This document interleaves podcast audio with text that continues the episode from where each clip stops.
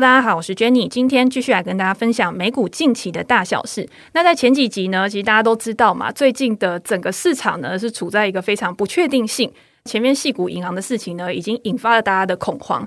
可是，在联准会利率决议公布之后呢，我觉得市场看起来好像是有吃下一个定心丸的感觉。那今天呢，我特别请到了大师来开讲。这个大师呢，我之前在前两年的论坛里面呢，都受益良多。这一次，请他来跟我们分享最近市场上面的一个看法，然后还有跟我们分享一本好书《大威胁》，让我们知道在这个不确定性的未来里面呢，有没有什么样的风险危机是我们还没意识到的？那我们就先请国泰世华银行首席经济学家林启超先生来跟我们打个招呼。大家好，我是启超。好，那我们非常欢迎呢超哥来我们的节目。那今天呢，我想要先请他来跟我们分享一下对最近市场的一个看法。因为呢，在这本大威胁里面呢，其实讲到了非常非常多的威胁。那刚好呢，我觉得有几个威胁呢是非常切中我们现在正在经历的一个风险事件。那加上联准会的升息之后呢，鲍威尔好像释放了出升息可能快要到终点了。有没有可能真的在未来这一段时间呢，有一个很好的抄底机会，或者是有一个市场比较好的一个进场机会，可以让我们在未来呢长期的时间可以去累积我们自己的一个财富？我自己的看法是，呃费德的升息应该已经到最后了。那五月四号，台北时间五月四号要不要升息，已经是嗯可升到可不升之间了。因为还有六个礼拜嘛，所以这里有六个礼拜大概会观察就是三月份的 CPI 跟 PC 的数据。那同时，最近金融机构欧美的金融机构风暴有没有持续蔓延，大概就是他最后呃决定五月要不要去升息了。那如果升了，可能就已经到最后面的一个阶段，这是第一个。第二个就是说抄底这件事情，我们先想一件事情哦，就是费德在一年的时间之内升了五个 percent。那现在我常常说，现在是真的是多重宇宙，妈的多重宇宙了。制造业其实呃从去年呃上半年就开始在往下了，现在一定是衰退中，所以制造业已经到衰退期的中后了。可是金融业可能在初期衰退的初期，我们可以看到，包括最近的矽谷银行，包括最近的瑞信，其实反映的都是负债面这块的资金来源开始成本越来越高了。越 leverage 的产业，负债比例越高的企业，这个时候一定是越辛苦的。大家可以想，为什么最近存款流失这么快？因为大家一定先把旧钱先用掉嘛，旧钱的成本最低。可是现在，如果你要再融资，你的成本只会越来越高，所以真正对金融业影响的应该还在后头。所以现在只是衰退的初期。可是有一个产业是现在在景气的扩张期，就是服务业。所以你会发现，你只看一个总体经济的数据可能没有感觉，可是如果你拆开这三个，就会非常的明显的歧义哦。抄底的东西，我我自己觉得，我特别会关注整个资本支出的现在现在的现象。当然，服务业跟金融业在这一块本来就是一般不会去看它的资本支出了。但制造业的确现在有在刚才说了，它在现在衰退的中后期。所以我我自己看法是在未来这一两季股市，如果真的在越来越反映资金成本，或者是说金融上面有比较扩散的状况，我讲的是说。呃，这个风暴有继续扩散的状况的话，呃，股市应该要去拉回一下啦。因为现在并不是反映企业盈余，现在是比较反映的是呃评价面的本益比的 rating 这个呃再再评价的问题哦。所以大家都在 pricing 说，要降息了，因为降息其实就是 re-rating，就很容易 re-rating。但是我一直怀疑说，费德会不会最后去做呃，在今年呢，去做降息的事情？因为通膨的水准还是很高啊。所以，我还是会觉得现在的股市有一点太乐观了，太乐观。在中国的 reopen 太乐观，现在啊、呃、就觉得嗯，应该要很快就要降息的事情了。说哦，到年底要降息三码这种事情了。所以，这个这个预期如果慢慢的被呃真实的数据或真实的政策开始是反映的时候，呃，照理说股市应该要去做一个修正才对。因为我有看到，就是联准会他在点阵图出来的时候，嗯、他也是认为说，二零二三年我们是没有要升息，没有要降息的。其实他是等到二零二四年的时候才有可能。嗯、然后在前一两个月的时候，其实鲍威尔他的讲话态度，甚至是前一两个礼拜好了，他的态度完全不是这么样的一个软化。是，就是在这个金融业的危机之后啊，他才有了比较大幅度的一个转变。所以你会不会觉得说，之后五月到底是否会继续升息？又或者是它会开始停止。我们先不要讲降息这件事，其实还是要看金融业。刚刚您说的，就是有没有这个风暴可以去止住。那叶伦其实，在前两天的时候，他也出来讲话嘛。一开始说：“诶，我们没有要扩大存款保险。”可是看到市场的反应非常大，所以他第二天的时候呢，他的态度也是比较软化的。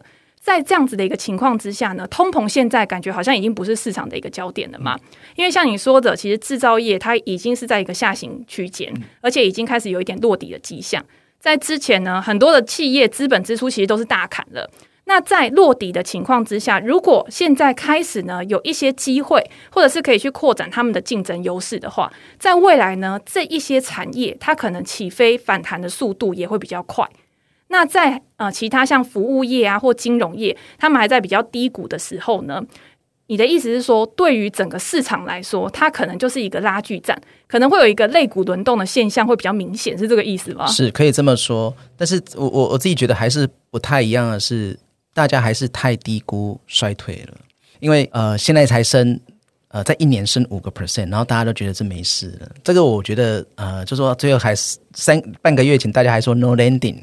我觉得升五个 percent 之后，这些 credit 的东西、信用的东西，应该会有一些会冒出来了。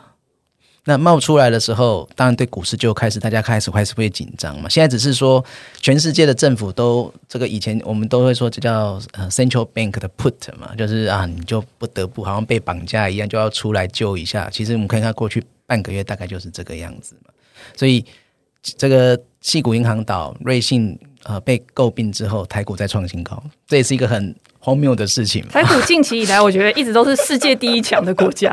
对，所以这个东西我，我我我还是会觉得，嗯呃，最近的股市有点太乐观去看待这个事情了。那我为什么觉得说未来这几个月，如果股市有这个呃拉回的时候，应该站在买方？原因是因为我觉得制造业真的已经到比较后面，虽然我觉得还没有到 button，但是它其实已经相对来说，呃，下去最快的那个速度其实已经出出现了。大概就是说去年的。呃，第四季到今年第一季，我觉得会非常非常明显。其实大家想一下，过去三年全世界出口最好的，其实就是台湾。嗯，台湾的出口在第一季可能会到负二十个 percent，因为台湾出口全部产品里面啊、呃，半导体大概占三十八个 percent 啊，可以很明显看到半导体是掉非常快的。那全世界的半导体销售大概呃，在一、二月大概已经掉了十五个 percent，其实跟台湾出口是很像的。所以我一直觉得，呃，这个数字现在是不好的，并不代表说。呃，所以这个股市好像怎么样怎么样，而是现在慢慢大家在 pricing 是它什么时候在落底的现象，所以股市有人就先去布局了，它不会等到最低点。我我觉得比较是这种心理了。可是我觉得后市真的还是要观察是，虽然通膨不是我们要抗升制造业通膨不是我们要抗升但服务业通膨是我们要抗升的，因为我觉得全世界的薪资这一块并没有办法在短期间之内去解决，所以服务业通膨是要注意的。好，我觉得我们刚刚讲到了很多的观点啊，其实都跟我们今天要讲的这一本书有关系，包括了像现在通膨的一个问题、人口的问题，又或者是其他潜在的一个风险。那我们今天要讲的这本书呢，其实就是经济学家卢比尼的新书《大威胁》。这一本书呢，是由天下杂志出版社所出版的。那我也想要请超哥来跟大家分享一下，因为你是这本书的审定嘛，所以你对这本书一定是最熟悉的。你可以帮我们介绍一下这本书的作者卢比尼。他是一位知名的经济学家，大家都知道，而且他是以一个我觉得大空头而知名的。他去预测了二零零八年的房地产泡沫。那他在这一次呢，其实，在危机爆发以前，其实他出这本书里面，他就有讲到很多跟资产错配啊这些有关的一个威胁，就是因为他认为说，在联准会这种大宽松、大撒钱的一个环境之下，可能呢会有一些我们意想不到的事情发生。那是基于什么样的背景，让他可以写这本书？他的动机是什么？我自己觉得主要有两点呢。第一点就是，呃，这些威胁其实你我都知道，可是你我都知道，不代表说你想要做什么事情。比如说，好了，债务，债务在两千年的时候，全球的债务 over GDP 大概是接近两百个 percent，到去年的时候，这个数字已经来到三百五十个 percent。可是我认为大家还是没有感觉的，你还是很希望。哇！今天我赶快去登记拿六千块。你今天还是很希望说啊，最好大家可以给我比较多社会福利。但是债务这一块的增加，大家都觉得，嗯，那不是我的事情，那是下一代的事情。但我先享受一定是最好的嘛。我现在先享受，然后未来如果假设像台湾就常常在吵，哎，劳保如果破产啊，或什么东西破产的话，我以后也拿不到这些钱啊，我还不如及时行乐把它花掉。是，所以呃，他讲的每一个威胁，好像气候，你也觉得这这不是今天的事啊，十年前就这样，二十年前就这样了。所以每一个事情你都会觉得，你问他重不重要，你一定会说重要，可是。你会不会很关心？我所以很关心的是，你可能每天早上醒来想的事情是食衣住行娱乐，你不会想到这些事情。所以我认为他在呃，大家不要觉得说他是一个末日什么什么。可是我觉得为他写这一本书很重要的一个动机是，他想要把这些东西串起来，然后提醒大家说，这个未来十年你可能要非常非常注意，因为每一个威胁有比较快一点的。比如说，最近我们碰到的银行之间的一些风险，它是比较快你就看到了；有一些可能要久一点的，比如说气候可能会让一些像印尼为什么要迁都？因为雅加达可能二十年后可能就不保了，所以他要做迁都的事情了。所以有些东西你会觉得很很慢，有些就很快，但是那个威胁是在的。另外一个很重要的是，他觉得很多人觉得，呃，二零二三年要回到二零一九年那个疫情前的状况了，但是其实这三年改变非常非常大。比如说三年前，你可能很少在用 Uber Eat，哎，连我都是哦。我以前真的没有用过 Uber Eat，但是现在它可能会成为你生活的一部分。没错，真的。所以他要提醒大家的是，大家不要以为所有的经济或金融就回到二零一九年的水准。你不要觉得说啊，这本书又在危言耸听或什么。我觉得是重点是他提醒你啊，并不是说这十个现在就在明天要发生的。可这十个如果慢慢累积到一个程度的时候，其实这十个的严重度，我们都可以知道，它是在累积的，它不是在减少，没有一个在减少的，每一个都在恶化。那如果这个恶化到一个程度的时候，十个的恶化都超过了，目前来看超过了三十个 percent、五十个 percent，那他要提醒大家的是，我们的从小到个人，到家庭，到整个社会，到国家，到整个地缘，可能都会有一个比较大的威胁。我觉得没错，就是像超哥讲的，其实跟我们最切身相关的，其实就是资本市场的一个脉络、一个变化嘛。就像从二零二零年，即便你是刚进入到这个市场的小白，好了，你在这三年呢，基本上就是经历了一个非常疯狂的大多头。然后二零二二年呢，又是一个非常夸张股债同跌。到了二零二三年呢，你不会知道未来会发生什么事情。那在书里面呢，其实就有讲，之前呢，美国联准会它无限 QE 的时候，那个时候包括像加密货币，包括像 GameStop 这种 Mimi Stock，其实都是飙涨的非常夸张。这就是非常典型的从一个繁荣到衰退到崩盘的一个过程。那这个中间呢，当然就是他强调的债务泡沫呢，就是去助长了这个危机。然后里面提到了一个，也是我们现在非常的就是感同身受的。他就说，如果今天债务泡沫过高的话，有可能就会造成几个，比如说，哎，今天的资产错配的一个问题，或者是今天可能有其他的一些错配，导致了呃系股银行的事情发生。大家都知道，系股银行它就是把它收来的钱，然后拿去投资在长债上面。可是因为它过于集中在某一些新创产业，这些新创产业也是过去被市场追捧的一些企业。到了现在这种高利率的环境呢，大家都想要现金。那在现金没有的时候要怎么办？就导致了这次的危机。那可不可以请你跟我们介绍一下，就是他在里面讲到这个期限错配，或者是资本结构的错配呢？到底跟我们未来有什么样的关系？或者是会不会还有潜在的风险？然后是我们还没有注意到的。所以资本结构错配，用非常简单的话来讲，就是你的负债比率很高了。如果什么什么产业负债比率最高，通常就是金融业。因为金融业，如如果你看大部分金融业，它负债比率应该占总资产应该是九成以上。最近发生的这个细谷银行，它的负债里面就是它的资金来源，它有八十二个 percent 是存款，所以你可以把它想成说，这家企业就是每天开门把存款收进来，一百块有八十二块，它总资产一百块有八十二块是从存款来，拿来之后呢，做两件事情，一件事情呢去买中长期的债券，这个大概已经占五十六个 percent 了。美国最大的四间商业银行，大概这个比重是三十，它是五十六。另外大概有三十三十三、三十四个 percent 是放在啊、呃、放款商业的放款，特别是细谷的这些科技企业。所以你想哦，这样的一个经营模式，在什么样的环境是最好的？在利率低的时候，从二零零八年到呃去年啊，在去年初二零二二年初，这大概在十三年十四年间，你会发现细股银行的 business model 就是这样，就是。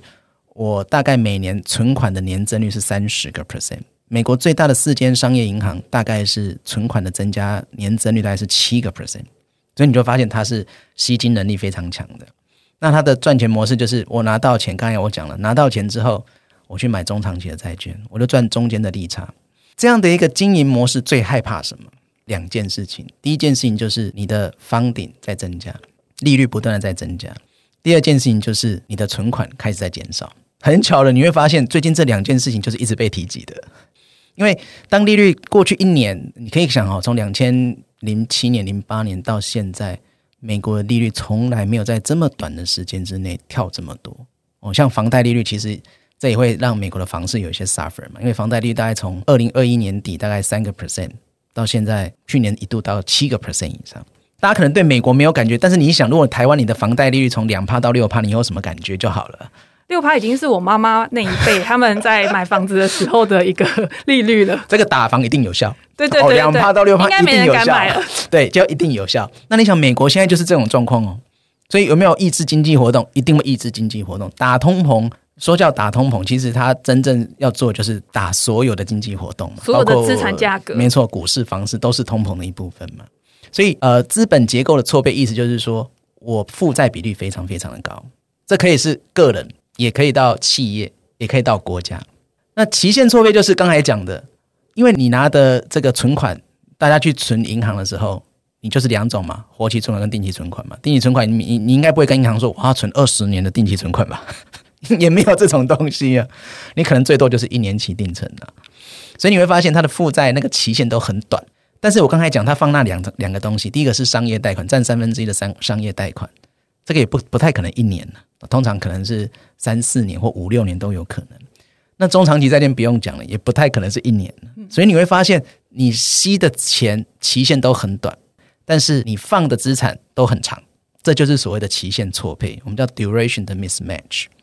那这两个刚好，不管是资本结构的错配，就是负债比例非常高，或者是期限的错配，就是我把这个负债非常非常短的拿到资产期限比较长的放款跟。中长期的债券，这个就是所谓的这两个错配，刚好都在矽谷银行发生了。这很巧，就是说今年呃这本书出版的时候，在今年呃十一月出版的时候，大家都可能觉得这是个笑话，鲁宾可能又在天方夜谭了。因为过去很长的时间根本就没有发生这件事，是，但是没有想到这么快三月就 bingo 了，就 bingo 了。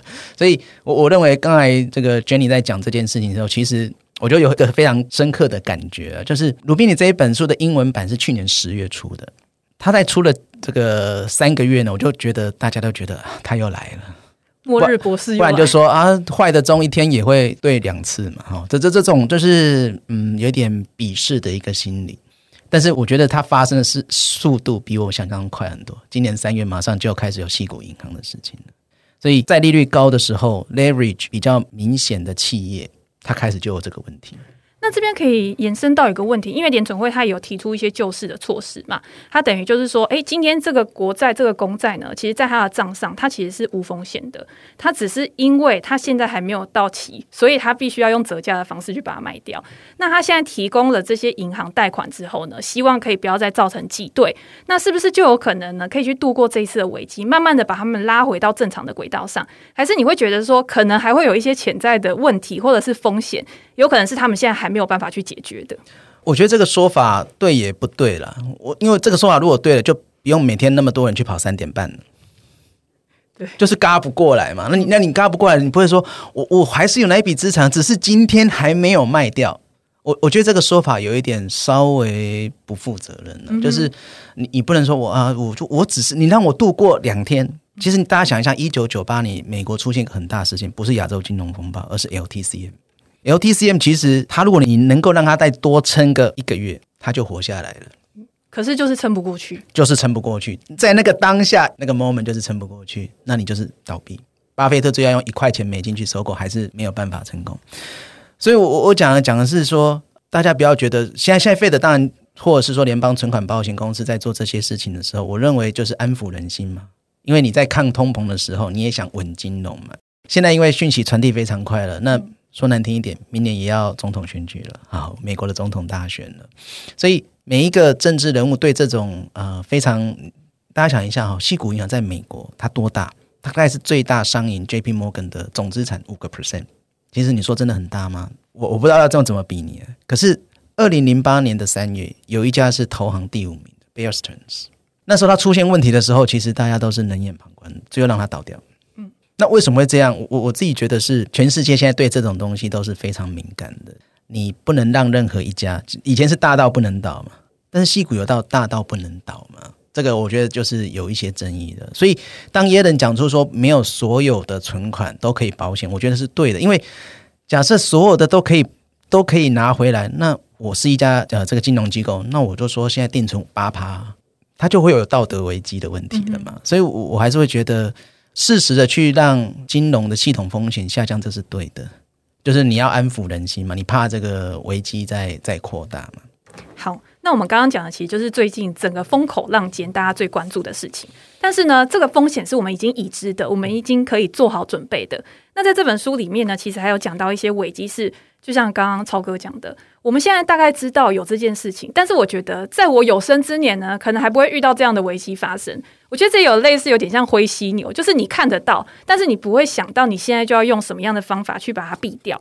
那我觉得其中人口危机是一个还蛮重要的一个关键，就是因为人口这个问题啊，它牵涉到的不会只是说哦，我人口减少啊、老龄化的问题，甚至是还会也是跟债务有问题。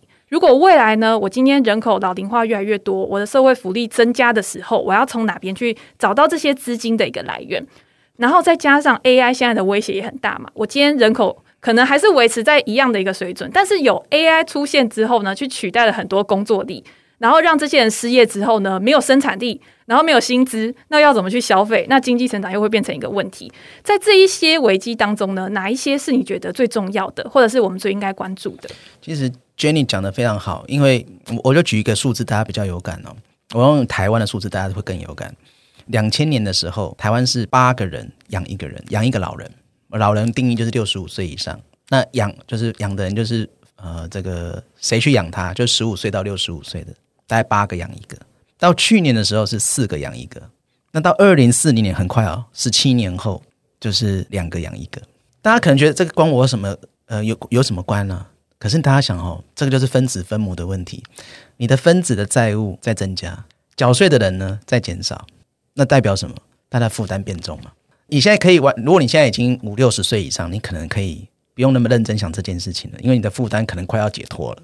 但是如果你现在是四十岁以下的，这个问题对你来说应该会是要非常注意的。简单来说，今天这些 ChatGPT 它没有缴税啊，它也不会缴税啊。那缴缴税的人越来越少了。AI 可能以后 AI 真的是蛮多的，可是这些 AI 可能也没有在缴税，那可是你的负担还在那边呢。我们现在的看到眼睛张开那些看到债务，还有眼睛看没有办法看到的那些潜藏的债务，它其实都是在累积的。尤其这三年，全世界这个呃史上最大的财政政策跟货币政策都出来了，那这个累积的东西只会越来越多。所以我觉得人口这一件事情其实是非常值得我们关注的，因为呃它是。没有办法在短时间之内去做逆转的事情，哦，这个我我觉得是一个非常你已经看到它在那边了，但是你有一点无能为力。但是我觉得书里面它其实也有提到一个问题，因为老实说，我觉得 AI 啊、人口啊这些已经是一个不可逆的趋势了嘛。现在等于是所有的科技巨头，甚至是各个国家的政府，它就是全力的在支持这个科技的一个进步。那它里面就说，哎，你今天好，我未来资金来源，我政府需要钱啊，但我可以跟这些机器的所有者课税。可是这些机器的所有者，哎，假设我今天是一个全球化，我在全球可能都有呃我的收入好了，这样子到未来要课税，是不是其实也是一件还蛮难解决的问题？在这个时候，政府是不是也应该要扮演一个很重要的一个角色？我讲一个笑话给大家听哦，大家如果看。一九八零年，台湾一家非常有名的刊物，一一本非常有名的杂志。那它是一九八零年创立的。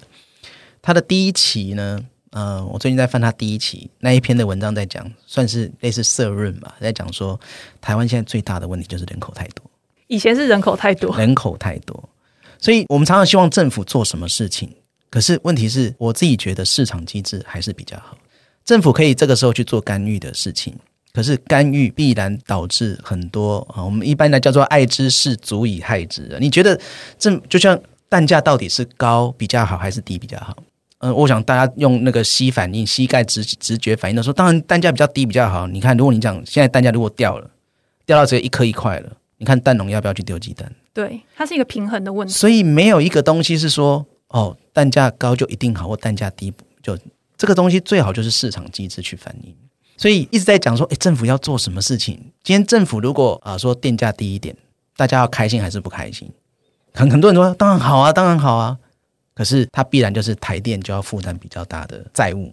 天下没有白吃的午餐啊！就是说，你一直在讲政府需要干预这个市场，干预这个市场。可是我一直觉得，呃，市场的价格机制其实是引导资源做最好分配的这个管道啊。老实说，我就又以刚才那个一九八零年的事情，那时候呃，常常很多人就说，台湾现在很多人就喜欢说啊，这个某些人就是经济的推手什么什么。可是，在一九八零年的时候。他们都是强烈建议台湾应该节育人口这个东西，你一一旦去做这样的一个大的改变，好，你要去做节育，那这四十年下来，你看这个影响有多大？这让我想到中国最近最大的一个新闻，因为老实说，中国之前也是一胎化政策嘛，可是最近最大的新闻就是说，中国的人口也开始慢慢的减少了。是。所以为什么大家会觉得说，哎，印度可能是未来可能大家会最关注的一个新兴市场啊？中国反而会在走下坡的原因。虽然说，我觉得这本书里面卢炳仪他是比较看好中国市场的，但是就这一块呢，你觉得中国是不是也会陷入到这样的危机当中？两千年的时候，中国的新生儿是两千万个，到二零一零年的时候，大概是一千六百万个，在去年二零二二年的时候，不到九百万个，所以你的红利也差不多了啦。再加上，其实你从你过去这四十年改革开放之后，基本上是一胎化了。现在是现在你鼓励人们先生第二个、第三个，其实也没有人在，没有人在听啊。你要用党的力量去做这件事情，也没有这么容易了啦。生小孩这个人结婚生小孩这个东西，其实不是说我政策怎么样就可以怎么样。嗯，它只是一个推力而已。是。可是你还要看现在的整个总体经济环境啊，然后每个人的生活情况，他的一个生活形态，我觉得好像真的不是那么简单就可以去说哦，我给钱，然后你就会真的就可以去生。所以我我还是会回到经济学家希望讲的，就是大家都很希望政府做很多事情，但是问题是政府呃太干涉市场，你在之后一定有很多后果你要去负担的，去承担的。可是这个后果是我们在一开始我们想要这个政策之前呢，我们可能都没有去思考过。可是对于政府来说呢，我觉得他要怎么样去拿捏一个很好的，就像我常常在讲的，就是你要怎么样在成长，然后跟稳健之间去找到一个平衡点，其实是很难的。联准会他今天在制定他的货币政策的时候，我觉得也是我到底是要升息去抑制通膨呢，还是在现在这种不确定性的环境之下，我要让整个市场呃把他们的情绪去引导到比较乐观的一个面向，可是又有可能在未来，因为大家太乐观了，又去推升资产的一个价格。那在这边呢，其实刚刚讲到的干预这个问题啊，然后我又想到书里面有讲到一个很重要的重点，因为卢比尼他在书里面有提到嘛，他说调整通膨两个 percent 的目标呢，可以去避免泡沫一再的发生。我觉得这个调整通膨两趴的一个目标啊，其实在最近也常常听到。可是呢，最近听到的是大家希望说，哎，你今天一直想要把通膨的目标降到两个 percent 以下，你何必这么累呢？你就直接提高，然后让整个市场去接受，去引导这样市场的一个预期就好了。那卢比，你在这本书里面，其实他的看法是不太一样的。他是认为说，今天为了要维持两趴的经济成，诶，经济成长、通膨的一个目标，所以呢，联准会它一直维持在低利率，其实是一个不好的。这个也是一种干预嘛，对不对？是，应该是说，通膨目标重要的是引导长期的通膨预期。就是我我如果今天呃，我预期通膨会是四个 percent、五个 percent，那请问你会做什么事？你第一件事情就是你会跟老板说，薪资一定要加。因为通膨预期是四个 percent 到五个 percent，我的消费能力也要跟着上升。对，所以我要加薪。所以为什么通膨目标或通膨呃，希望做这个通膨预期的形塑啊，到两个 percent 或每个国家不太一样，但是我们以两个 percent 为例的话，就是希望说呃，我的通膨预期不会太高，因为通膨预期高，你开始你的行为上面就会就会做出一些不一样的事情。你通膨很高，开始就想说，我实质资产是不是要？买多一点的不动产要买多一点的哦，这些相关的就所以，如果我控制在两个 percent 的话，接下来就是我利率要怎么去动的问题了。就是我一定要先有一个嘛，就鸡生蛋，蛋生鸡嘛。那现在全世界的主流是我我先把通膨定在一个目标，那我借由利率来去做一个调控，那尽量让长期的通膨水准能够到这个通膨目标。所以现在在吵说，是不是要把美国的通膨目标？啊、呃，往三个 percent 去走，我我觉得可能性没有这么高。因为你现在在打通膨的时候，你突然讲出这一句话，这只会让通膨的预期变得更高。会觉得你联总会的诚信好像有一点，你到底是想要怎么样？你不是说要打通膨吗？结果你现在又调高，表示说你的容忍度其实还是有的。那我就继续测试你的底线的感觉。因为当你调高的时候，意味着是呃，你你的打通膨的措施其实呃不用这么的激烈。那我说你的利率已经不用升这么高了。所以我觉得它当一旦呃通膨目标开始改变的时候，它会。对整个总体经济的行为出现比较大的变化，我也不会说两个 percent 就一定对，这东西是可以讨论的。但是你必须要先有那一个目标，我才能去决定说，OK，现在的利率水准是不是要更进一步的扬升，或者是说，嗯，差不多要停止了。因为货币政策会有一个比较大的问题是，它会有货币政策的递延效果。也就是说，我们现在看到，假设五月四号是 Fed 最后一次升息，啊，升到五点二五个 percent 好了。升完之后，最严重的状况并不会是五月，最严重的状况通常是九个月后或一年。啊，我我给大家一个数据，大家比较有感觉。美国这个联准会每季都会调查这种呃授信政策，啊，就是问这些风控长，问这些授信人员说，你的放款的标准会比较紧还是比较松？这个东西越紧呢，通常跟实际的放款数量大概会有一年的落差。其实这很符合货币政策的递延效果。如果你这一季来看的话，现在这个数字其实蛮紧的，大概已经快接近五十了，五十算是很紧。那但是美国现在的放款呢是非常好的，应该是这几年放款的年增率最高的时候，大概十一个 percent。所以你几乎可以预期是，假设这一个放款的标准，这个审核的标准是有领先性的，大概领先一年的话，这意味着未来一年美国的放款年增率会越来越快。再加上这次银行危机，很多的中小型银行是不是他们也会开始收紧？是我记得鲍尔他在这一次就有讲，他说其实这个效应啊，就已经如同在紧缩了。对，这就是他记者会会讲一个叫 cumulative 的东西，就是货币政策它有一个累积的效果。所以我我来讲这些东西是提醒说，货币政策不不会是说最后一个点，然后它是最严重的。哦，这个是它跟很多政策不太一样的地方，就是它会有一个很明显的递延性。所以你的意思会不会是讲说，今天联准会它已经释放了，我是最后一次升息之后，有可能市场还会再有一次比较大的一个波动？是，就是说之后我实体经济就开始要承受这样的冲击，因为你想啊，如果放款越来越少，代表什么？代表信用就是比较紧嘛。如果你是一个企业，你开始借钱就比较辛苦了，融资又贵，你会做什么事情？我生产活动一定是减少减缓一点嘛。因为我钱借的就不容易，我周转比较不容易，我的实体经济就会受到比较大的影响。所以我觉得这个也是我们应该要去关注，就是后续的市场不代表就是说我今天只要开始停止升息，它就是会一路向上。而是你还要去看联准会它怎么样去引导未来的预期，跟整个经济状况，不管今天是生产方或者是需求方，它受到目前的一个高利率的影响，我们有可能它不会降息，它就是维持在一个现在的一个高利率的一个时代嘛。那在这样子的一个情况之下，大家的一个行动有没有可能会因此去做调整？这个就是我们要去关注的一个东西。另外就是刚才 Jenny 讲了一个蛮重要，就是说，当你这些 AI 或者是说这些因为科技。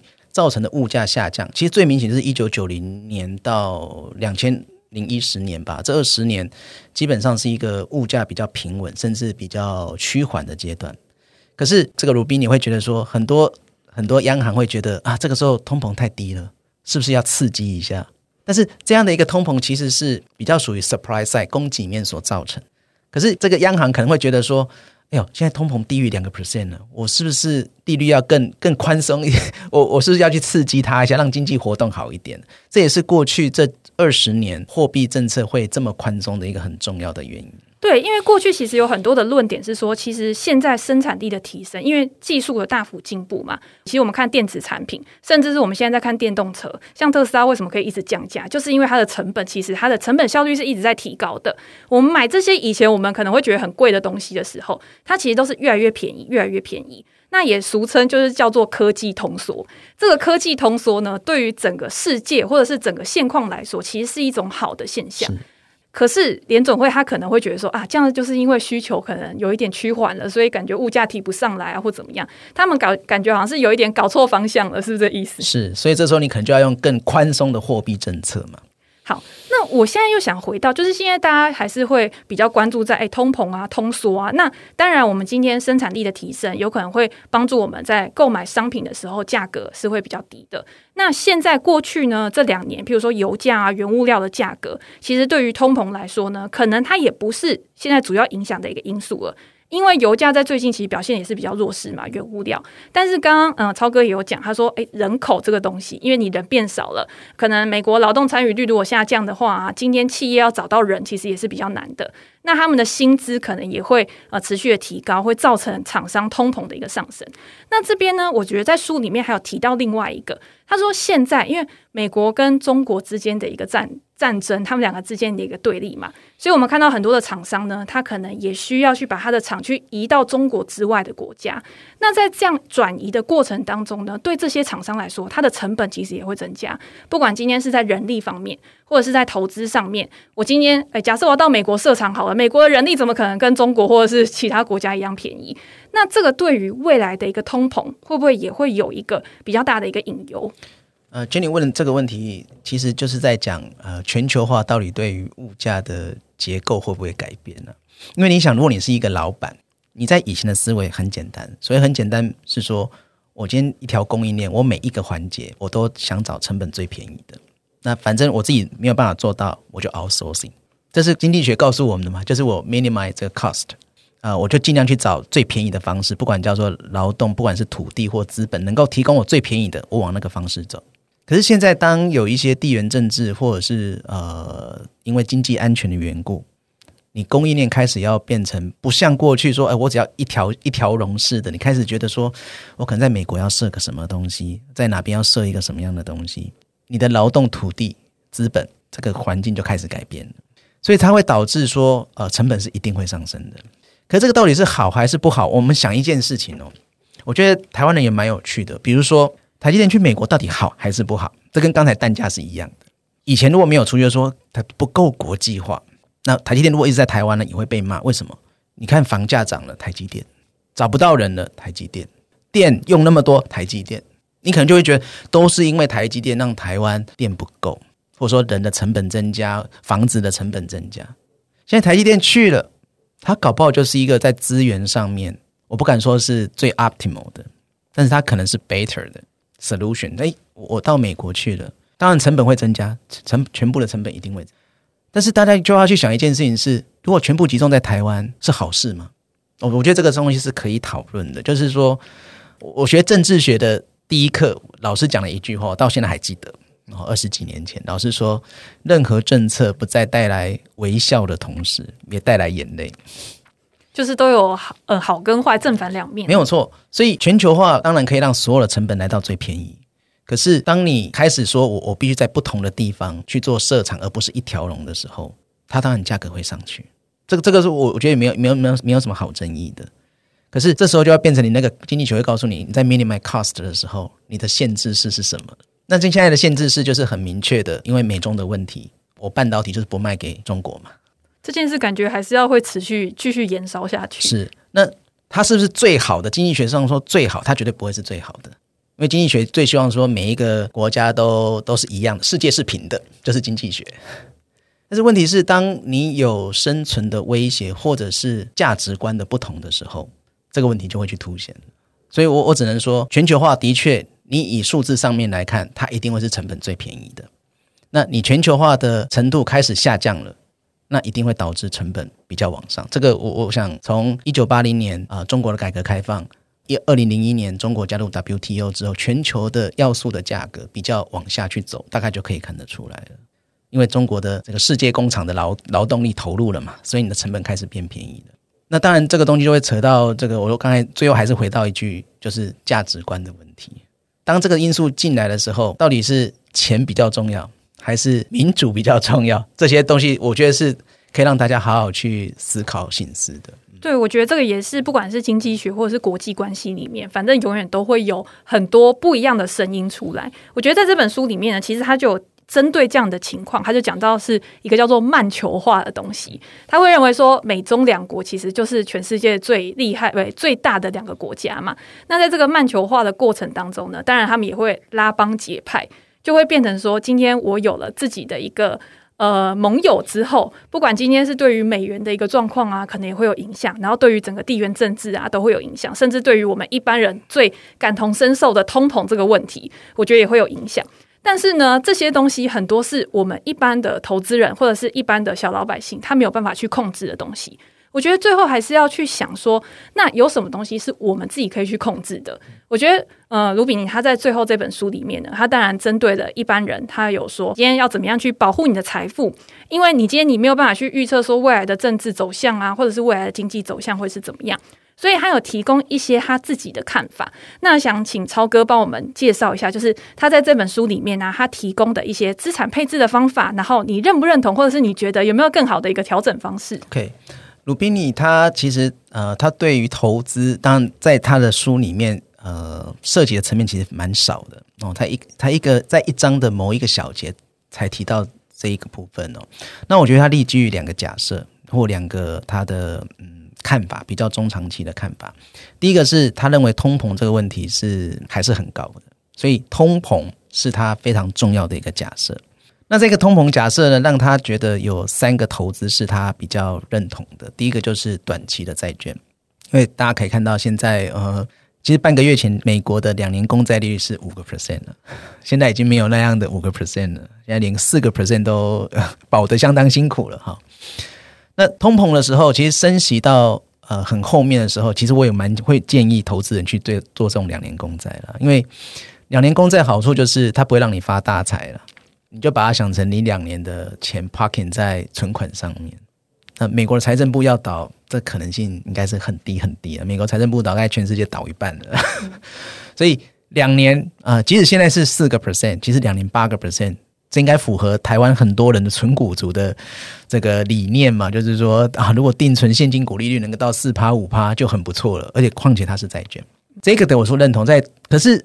这并不代表说我认同说未来这么长的一段时间，两年公债是一个好的产品。就是说，如果你说目前这个当下，我认为它还算是不错了，绝对不会是 best，可能是 better，还不错。对一些比较啊、保守的人，它可能是一个不错的。第二个是黄金，那这个也是世代差异了。可能鲁宾尼这个年纪啊、或以下或五十岁以上的人，可能对黄金比较有兴趣了。我想 Jenny。这个年纪以下的人对于币圈可能比较有兴趣啊。没有没有，我还是会觉得黄金它还是有它主要的一个保值性的功能，跟可以作为交换的一个功能。是。那当然就是在现在这种风险比较高的时候啊，其实大家也可以看到最近的黄金其实表现真的也是比市场来得好。所以我觉得大家虽然说嘴上都说哎，我要去碰什么新创产品啊或什么之类，但是真的风险来的时候，身体还是很诚实。是我我觉得黄金呃，当然如果。不考虑鲁宾的他背后在讲的事情呢？黄金我是觉得，呃，其实大家想，不管是黄金或比特币，它是没有利息的，它绝对不会是定存概念股，因为它是没有任何利息的。那通常利率越高呢，对它越不利，因为这时候你黄金或这些加密货币对你的吸引力一定是减低。所以最近利率比较往下走，甚至美元啊、呃、开始因为有暂停升息或降息的一些预期。这个东西的确是对黄金是有 support，但长期来说，我还是会去思考一个点，就是大家对于这些呃，特别像一些央行，它的外汇存底里面的结构，会不会去多买黄金的事情呢？因为我觉得我们刚才讲供应链以前是全球化嘛，其实我觉得以后资金链也会类似到面临到这一种问题了。就是开始说，可能有一边是美元，另外一边可能是人民币的问题了哦，多多少少，所以黄金我认为还是有它的，还是有它一定的价值啊。就是说，呃，不管是美国的短期公债，或者是黄金，在因应通膨的时候，的确是有一些帮助。但是明年这个时候，大家不是在讨论通膨了，那这两个资产，如果美国真的像现在 Fed Fund Future 讲的，啊、呃，下半年就要降三码了。明年这个时候的美国两年公债利率绝对不会是现在这个位置了，就会降很多。那时候它的吸引力就会减低很多。第三个，他推荐的是不动产。其实这个反蛮符合他对长期物价比较高的，因为不管是黄金或者是不动产，都是比较属于实质性的资产呢。所以我我只是呃引述书中的看法，就是说他他觉得在呃未来他比较认为通膨还是比较高的，所以他认为美国的短债。啊，美国短期的公债跟这个呃黄金还有不动产，但不动产他特别提醒说，你不要买到二十年后那个地快要不见的地方啊。这个还是要买在一个好的地点，就 是没有错，没有错。你你如果买到你觉得嗯，这个威尼斯很漂亮，可是二十年后可能啊、呃，威尼斯可能快要不见了这样子哦。所以这是他的推荐。那我我自己觉得，我对于这个说法是，这目前这个当下。我觉得是呃，美国短短短期公债，我是觉得接受的。黄金在目前这个当下，我也觉得是还可以的，嗯。但是长期，我还是觉得还是要考虑蛮多景气循环的一些因素啊。另外一个，他第二个很重要的假设，这个是我比较认同的，而且呃，实证上面我也做出跟他很像的东西，就是买预期，买未来。什么叫买预期，买未来？事实上，他书中其实第一个推荐，其实买很多呃这些私募或创投去投资这些新兴科技的东西。那当然，大部分的人是很难有这个管道的啦。所以他讲的是 Nasdaq。那 Nasdaq 我觉得好处是，其实呃，如果你把十年前、二十年前、三十年前的 Nasdaq 成分股跟现在来看，你会觉得哇。差异其实蛮大的，就是科技的变化其实是非常的大，所以你买单一的科技公司，你的风险来自于说，其实你不太知道五年后、十年后它还在不在。其实二二十年前 Nasdaq 最大的这个成分股是叫做 Intel，那你现在可能很瞧不起它了，你觉得 这个这个市值才才是啊两千亿美金都很辛苦了，可是它一直以来就是说从 Nasdaq 上市啊、呃，就是说在从一九九零年呃两千年。甚至到二零一零年，那这个 Intel 基本上都一定是 Top Three 的。可是你现在可能觉得，哦，它它是什么股啊？这样，所以与其买单一公司，除非你很有研究哦。如果你是一个非常有研究的人，那就当我胡胡说八道好了。但是 Nest 的好处是，反正我指数一定会里面的成分股有有加了，有有人失败了就出去了嘛，啊，成功就进来了嘛。所以他会觉得这个是一个长期很不错的哦。那我我刚才说我做了一个 study 是说。啊，我我把它取作 no capex no gain。长期来说，就是我我每一季大概都会去做一个 moving window，就是说过去五年所有产业啊主要的公司跟国家他们在 capex 的状况跟股市给他的回报。如果 by 这个 region 来来看的话，你会发现哦，美国都不用讲，美国的 capex 就真的很明显。啊，台湾其实这几年很不错，capex 越明显的国家。股市给它的回报率，我们不要讲那种一天那种回报，我讲的是五年的 moving window，你你就可以看到 Capex 长期对于股市是有明显的正相关。如果是 industry 的，我看到比较明显的就真就是 IT 了。当然第二名 healthcare 也是不错，consumer discretionary 也不错。就是说 Capex 越明显的股市长期会给它一个不错的回报率，所以我觉得这一点我是认同卢比你所讲的，就是说科技股。呃，当然你有研究一回事，可是我觉得我们一般凡人哦，像我这种胡说八道的经济学家，我我有可能就嗯买一个这种 Nasdaq 可能就很够了这样子。而且我觉得这个反而是我们更好去追踪的，因为你看像最近 AI 啊 ChatGPT 那么红，那你就可以看到像数据中心啊、半导体这些，他们在未来呢，其实甚至是有一些数据中心，它就算是有减少资本支出，它也不是像其他可能像其他的厂，它是大幅减少，它还是维持在一定比例。因为我如果现在我不去做这些资本支出的话，我在未来我的竞争优势是没有办法维持下去的。或者是像 NVIDIA，它直接就是其他的市占率那么高，为什么？就是因为它过去这么多年打下来的一个江山嘛。所以我觉得刚刚讲的非常重要一点就是，你今天你今天要去做创新，你今天要去做创造，甚至是创造未来的回报，你在前期的投入一定是不可能少的。那当这种科技产业可能很多是重资本支出的产业，像过去云端股可能诶昙花一现，可能那个时候，可是因为他们的一个资本支出可能不是那么大，他们的竞争优势可能他们的护城河也不是那么的宽广。